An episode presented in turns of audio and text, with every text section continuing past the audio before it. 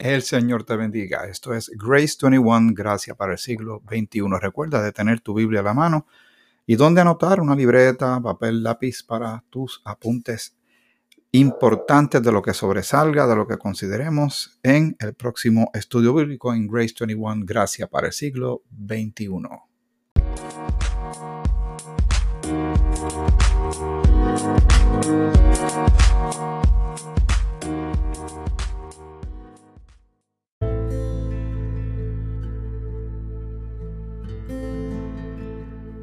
Saludos, saludos para ti, toda tu familia y amistades. Espero que estés bien.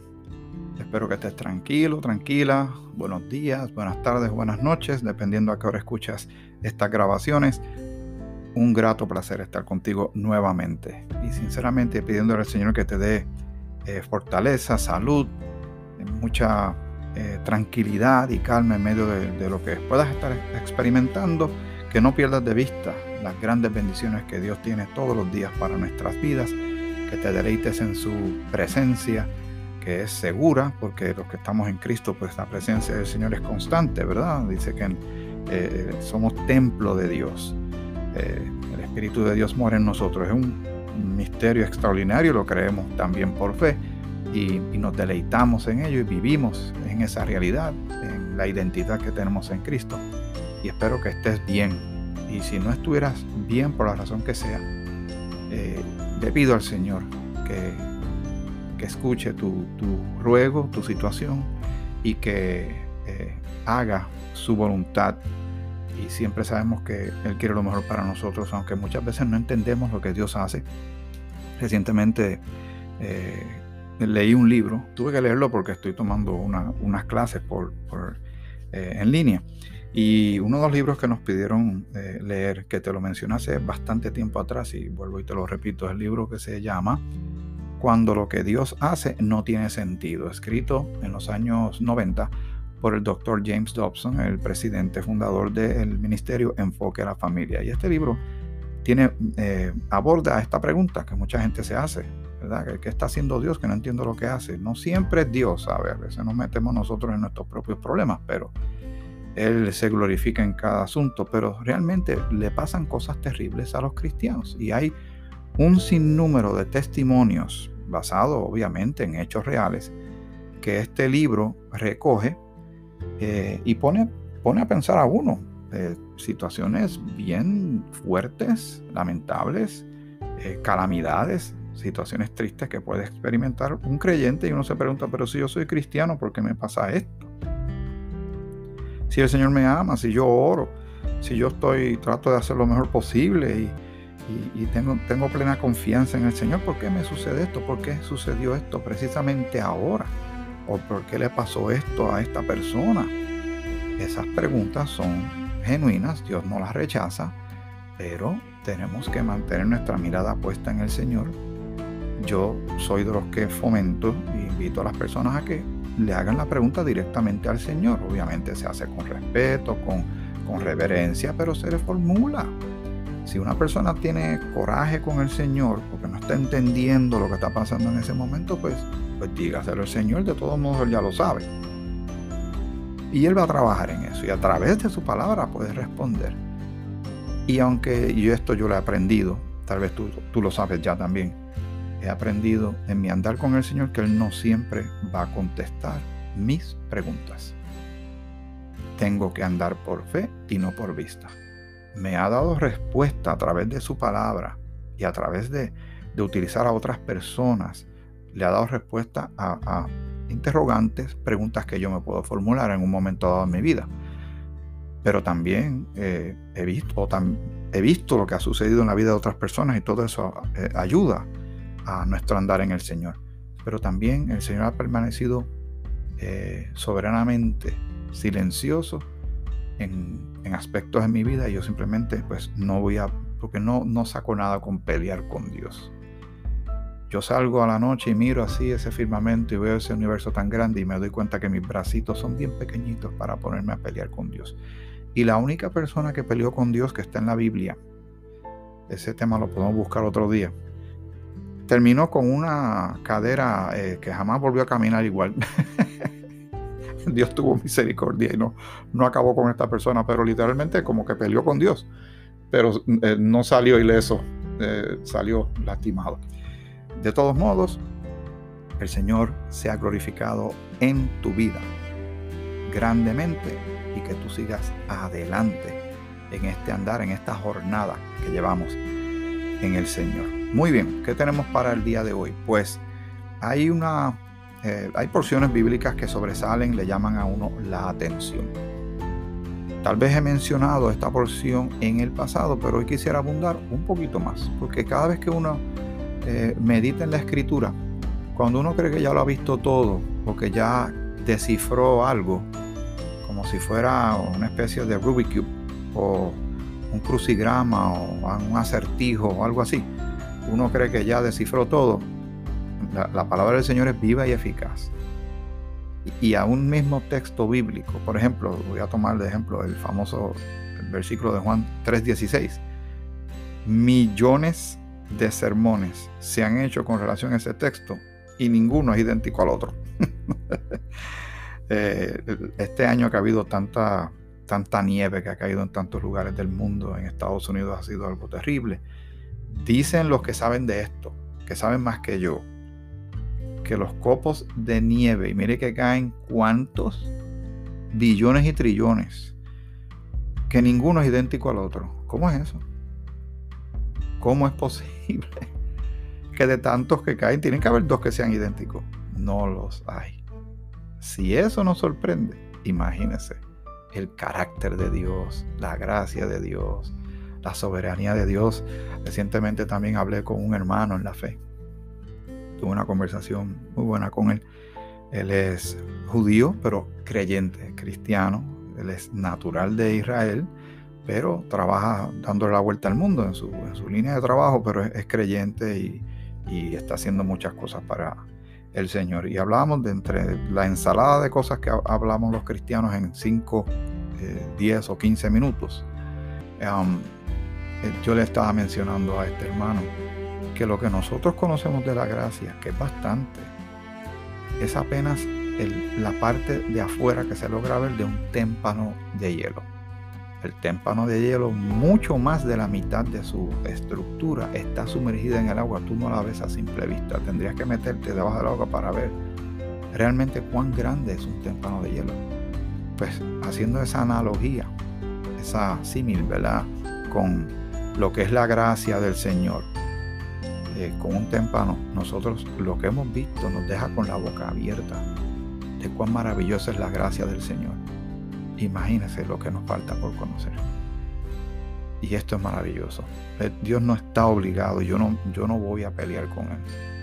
Él no está obligado a contestarme mis preguntas.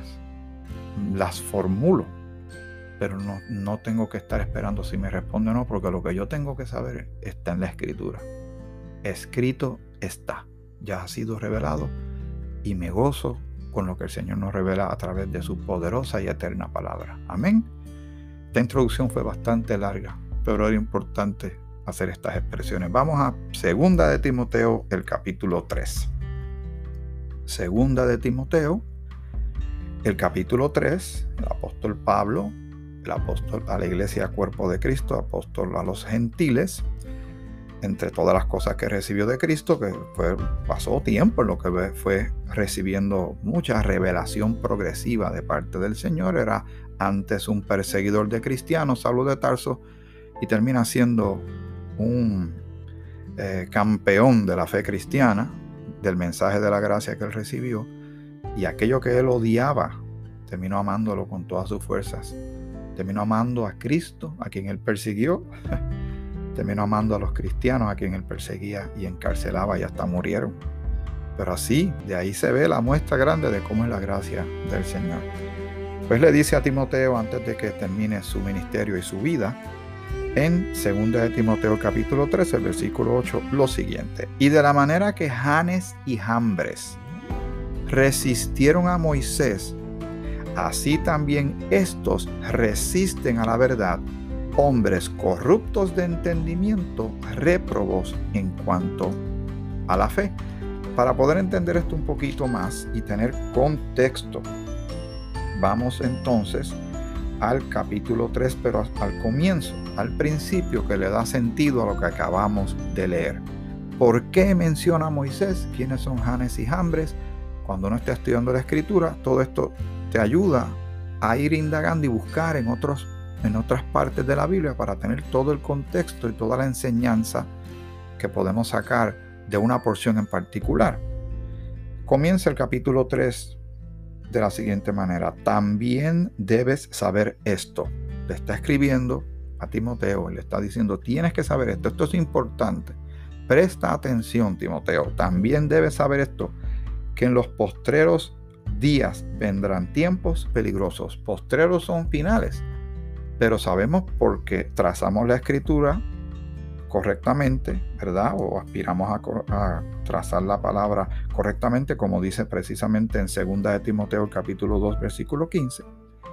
Procura con diligencia presentarte a Dios aprobado, como obrero que no tiene de qué avergonzarse, que usa bien la palabra de verdad. En inglés dicen rightly dividing the word, ¿verdad?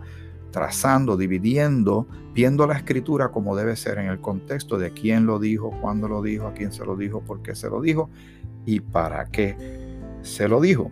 Así que cuando habla de postreros tiempos, no, este postrero no se refiere al tiempo finalizando el día de Jehová o los siete años de tribulación que vienen.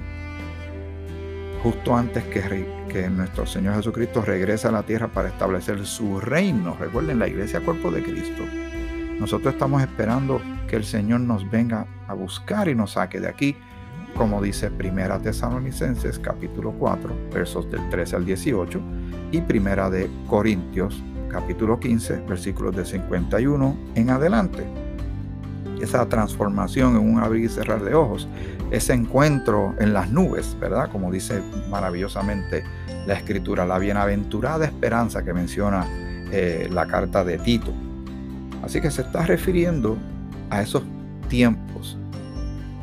Muchos de nosotros consideramos que tal vez ya estamos bastante de lleno en ese momento, en esto que está mencionando Pablo. De manera, eh, se lo está diciendo a Timoteo que esté pendiente a esto, pero Timoteo, obviamente, esto se escribió hace dos mil años atrás. Si Timoteo llegó a ver cosas sorprendentes para su tiempo, el tiempo que le tocó ministrar después que Pablo eh, es ejecutado, y él sigue con esta misión como embajador de Cristo, atendiendo eh, la iglesia de Éfeso y entre otras cosas más que seguramente atendió en su vida. Y habrá visto cosas que lo sorprendieron. Mire, mire que mucho las cosas han cambiado hasta este momento. Que en los postreros días vendrán tiempos peligrosos. Y cuando dice tiempos, nota hasta fue que yo me di cuenta recientemente, lo dicen en términos plurales, no dice tiempo peligroso. Tiempos. Así que habrán fluctuaciones, habrá momentos más intensos que otros. Tal vez eso es lo que quiere decir. Lo dejo a tu consideración, pero dice tiempos. No tiempo peligroso, tiempos peligrosos.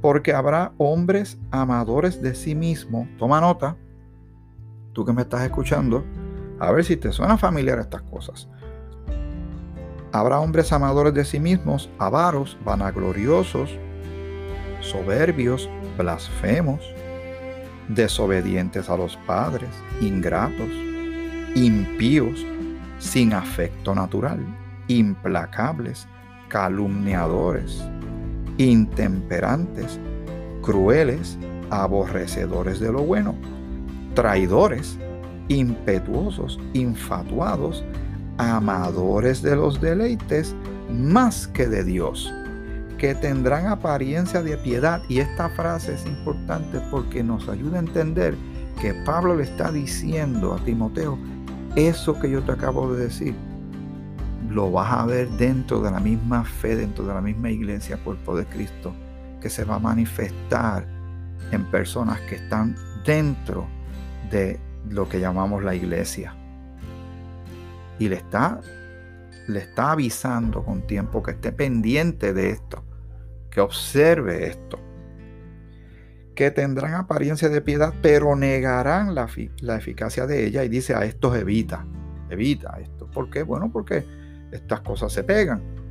Es contagioso como un virus, ¿verdad? Esas actitudes peligrosas que son antibíblicas, bíblicas anticristianas. Versículo 6, estamos en 2 de Timoteo capítulo 3. Porque de estos son los que se meten en las casas y llevan cautivas a las mujercillas cargadas de pecados, arrastradas por diversas concupiscencias. Ahí está entrando otro elemento más de la actitud de estas personas. Como van hacia la mujer. Y mujeres que están en la disposición cuando se lee que están eh, eh, cautivadas, llevan cautivadas a las mujercillas cargadas de pecados. Arrastradas por diversas concupiscencias, por diversas eh, inclinaciones y pasiones o vicios. Dice con relación a estas eh, mujeres a las cuales está mencionando Pablo, estas siempre están aprendiendo y nunca pueden llegar al conocimiento de la verdad. Así que pueden estar expuestas, como mucha gente está expuesta a la escritura, pero les resbala, no, no, hay un, cambio, no, no, no hay un impacto, no hay una algún tipo de consideración o reconsideración de sus vidas o de sus pensamientos o de su relación con Dios. Ahora bien, ahí fue que llegamos entonces al versículo 8 de 2 de Timoteo capítulo 3.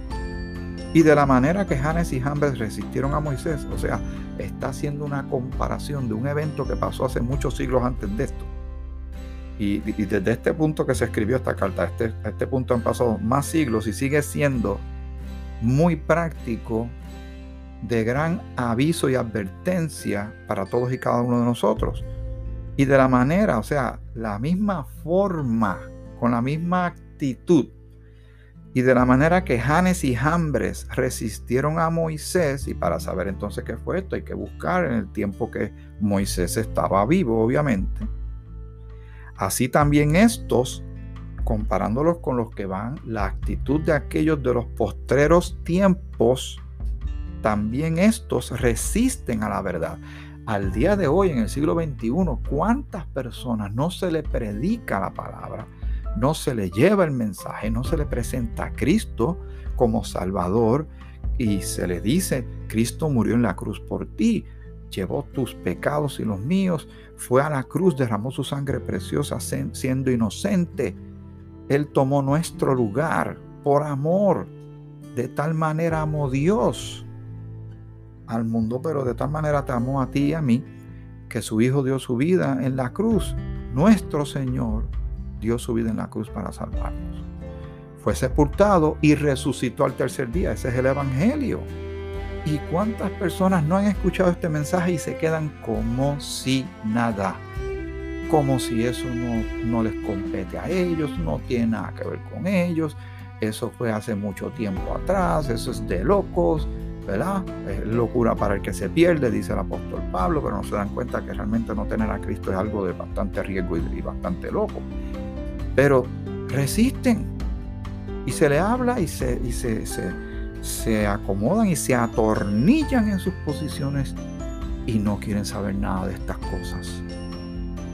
El Señor se refiere a este tipo de personas que va a haber, sobre todo ciertas actitudes que se van a manifestar en la iglesia Cuerpo de Cristo, lamentablemente, porque habla de, de apostasía y todo. Dice, hombres corruptos de entendimiento. Su mente se corrompió con cosas que no son de Dios, no exaltan el nombre del Señor, no edifican, no tiene que ver con la palabra, están viviendo para sí, eh, egoístamente, están, eh, su mente está entenebrecida, no logran ver, tampoco les interesa. Réprobos en cuanto a la fe. Y dice el versículo 9, mas no irán más adelante, porque su insensatez será manifiesta a todos, como también la fue la de aquellos. La insensatez de Janes y Jambres. Pues vamos a salir de ese misterio, vamos a ver qué sucedió, qué es esto de Janes y Jambres. Vamos a ver si lo buscamos por aquí. Está en, en Éxodo, si no me equivoco. Déjame estar seguro en lo que tú también lo buscas allá. Yo te pido que tú también hagas como los verianos y verifiques si estas cosas son o no son ciertas. Éxodo, el capítulo 7. Vamos a ver. Éxodo, capítulo 7 debes estar escuchando las páginas cuando las muevo porque me gusta usar Biblia. Así. Tengo también en el celular Si tengo que buscar algo, tengo por aquí cerca mi celular la aplicación de YouVersion que tiene la Biblia. Pero me gusta tener la Biblia hard copy, ¿verdad? De papel, como, los tiempos de antes. Ahora no dice tiempos de antes, pero siempre ha sido así. Ha sido por muchos siglos. Muy, muy bueno. Muy bien. Está el capítulo 7. Esto es otro tiempo, obviamente. Tan atrás que Cristo no ha ido a la cruz. Hay muchos eventos que no se han dado. Eh, apenas está eh, eh, comenzando todo esto de, Moisés y su ministerio. Recuerden que Moisés fue el bebé que estaba en una canasta, lo pusieron en el río, lo recoge una persona que tiene que ver con, con el palacio de Faraón, lo crían en el, como si fuera un egipcio, después él sabe su identidad y así una historia este, bastante larga, un poquito corta. Moisés termina yendo a un desierto donde está 40 años y el Señor lo levanta para que vaya y liberte al pueblo hebreo que lleva siglos esclavizado en Egipto. Eh, y eso es todo para tener el contexto. Muy bien. Si vamos un poquito más abajo del capítulo 7, en el versículo 8 en adelante, dice así la palabra del Señor. Habló Jehová a Moisés y a Aarón. Moisés era el líder. Aarón estaba ayudando también, un colaborador de Moisés porque Moisés empezó a decirle a Dios que él no era muy bueno hablando, pues le pusieron como una especie de portavoz, era un, colaborador estrecho que estaba con eh, Moisés, diciendo, si Faraón os respondiere, lo vayan a enfrentar a Faraón y sabemos cómo fue eso de, de una batalla campal.